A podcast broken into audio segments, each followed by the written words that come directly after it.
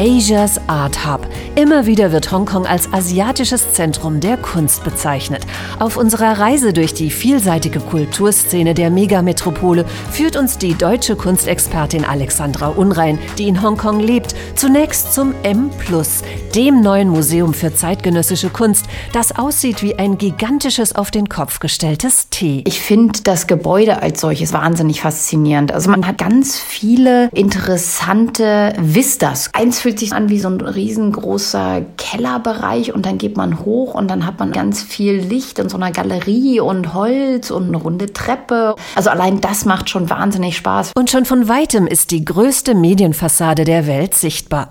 Aber Herzstück ist natürlich die hochkarätige Sammlung im Inneren des Museums. Das bezieht sich auf das Moving Image, heißt es Design und Architektur von dem Schweizer Udi Sick, der ja praktisch eine der größten zeitgenössischen chinesischen Sammlungen zusammengetragen hat. Die ist in dem Museum. Aber ich finde halt wahnsinnig interessant, all das, was sich auf Hongkong konzentriert. Also auch der King of Kowloon hat da sozusagen sein Plätzchen gefunden. Da hat Hongkong jetzt so ein Stück Weltklasse-Museum. Das M Plus soll das größte Museum für visuelle Kunst in ganz Asien werden. Aufstrebende Künstlerbezirke wie West Kowloon, Sham Shui Po und Old Town Central haben Hongkong im asiatischen Kulturranking immer weiter an die Spitze katapultiert. Dazu kommen international hochkarätige Events. Die Art Basel, die Art Central und der Affordable Art Fair, die haben sich inzwischen als feste Größen etabliert, meistens in Kombination mit dem Street Art Event, also von Hong Kong Walls. Und das ist eine ganz tolle Zeit. Alexandra Unrein ist offizieller Guide von Hong Kong Walls. Beim jährlichen Street Art Festival, aber auch den Rest des Jahres setzt sie sich dafür ein, dass Straßenkunst, Graffiti und Wandmalerei ein Forum erhalten. Hong Kong Walls ist praktisch wirklich so das Hongkonger Street Art Festival und das heißt, dass man wirklich die Kunst dann halt aus dem Museum, aus der Galerie natürlich in die Straße hineinbringt. Also die Idee ist, dass sie Wände innerhalb der Stadt bieten, die Künstler gestalten können. Und da ist Hongkong ganz vorne mit dabei. Die Berlinerin kennt die Street Art Szene in Hongkong wie ihre Westentasche und schreibt derzeit ein Buch darüber. Sie weiß, wo die schönsten Wände lokaler Künstler zu finden sind, aber auch, wo sich die ganz großen internationalen Künstler verewigt haben. Von Pixel Pancho über Wild, den portugiesischen Fassadenkünstler, der praktisch in die Wände seine Porträts rein hämmert mit schwerem Geschütz. Wir die mal ganz fantastische Wände, die Kreaturen hervorbringt, die man einfach knuddeln möchte. Christopher Ho, der zaubert ganze Riesenwände voll mit nur einem Marker und schwarzer Tinte. Also es ist fantastisch, was da so entsteht. In den bunten Künstlervierteln von Hongkong sind wahre Kleinode urbaner Kultur zu finden. Fotografie, Malerei, Tanz, Modedesign, Musik und eben Wandmalerei. Und so wie ganz normale Hauswände plötzlich zu Leinwänden werden, werden auch ganz normale Gebäude plötzlich zu Kunsthotspots. So auch eine Polizeistation mitten in Hongkong. Das ist wirklich in der Mitte von Central, also dem Businessbezirk Hongkongs. Dort gab es halt diese alte Polizeistation, ein Gefängnis und halt ein Gerichtsgebäude. Das wurde halt stillgelegt und dann hat man halt sich dafür entschieden, das als gemeinnütziges kulturelles Areal wieder neu zu beleben. Also man hat da alles drin, Konzerte, Ausstellungen, kleine Bars und Restaurants. Und man kann da wirklich ganz locker mal einen Nachmittag verbringen. Ganz in der Nähe im verlassenen Gebäudekomplex des Police Married Quarters PMQ haben kreative Köpfe kleine Boutique- und Designstudios eröffnet.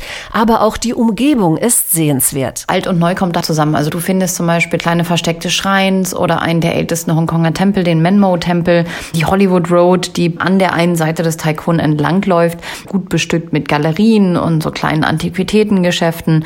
Dann hat sich in der Nähe des Age Queens etabliert, wo einige große Galerien untergebracht sind, auch kulinarisch. Da passiert ständig was. Und auch in der Kulinarikszene ist Alexandra Unrein zu Hause. Gern verrät sie uns ein paar ganz persönliche Geheimtipps. Im Taikun, in dem JC Contemporary im zweiten Stockwerk, da hat man ein Café, das heißt Between Coffee. Da sitzt man in diesem neuen Gebäude auf dieser schönen Terrasse und hat dann halt diese Hochhäuser auch ringsrum. Fast sowas wie ein Ruheort in dem wuseligen Hongkong. Eine andere Sache, die ich wahnsinnig gerne mache, mache, ist äh, Mammy Pancake. In Deutschland ist das in den letzten Jahren als diese kleinen Eierwaffeln so bekannt geworden. Die gibt's auch überall in der Stadt, aber Mammy Pancake, die machen die wirklich jedes Mal auf Order frisch. Frisch gestärkt geht es weiter auf Erkundungstour. Egal in welche Richtung man geht, in Hongkong ist immer was los. Allein in West Kowloon, Old Town Central und Sham Shui Po gibt es Touren mit mehr als 20 Kunstattraktionen zu fünf verschiedenen Themen.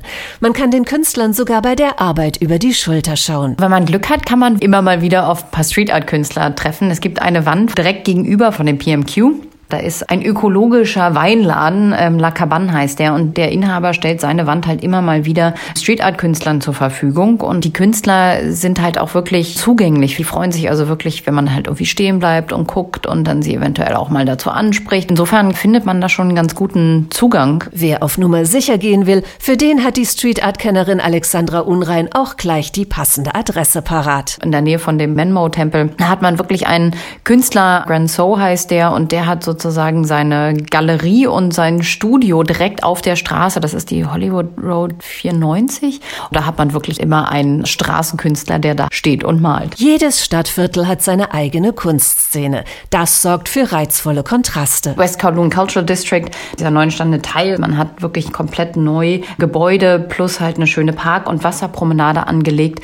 Wenn man dann dagegen zum Beispiel auf die Südseite von Hong Kong Island geht, wo Wong Chuk Hang ist, wo man eine eine große Menge an Galerien entdecken kann in alten Industriegebäuden man hat das so ein ganz anderes Gefühl. Und wenn man dann zum Beispiel in einen alten Arbeiterbezirk geht wie Sham Shui Po, fast fühlt man sich so ein bisschen wie in die 50er, 60er Jahre zurückgebeamt. Also jeder Bezirk hat halt wirklich ein völlig anderes Gefühl und einfach mal losziehen und gucken, was einem da so am besten gefällt. In letzter Zeit hat sich in der aufstrebenden Metropole viel getan.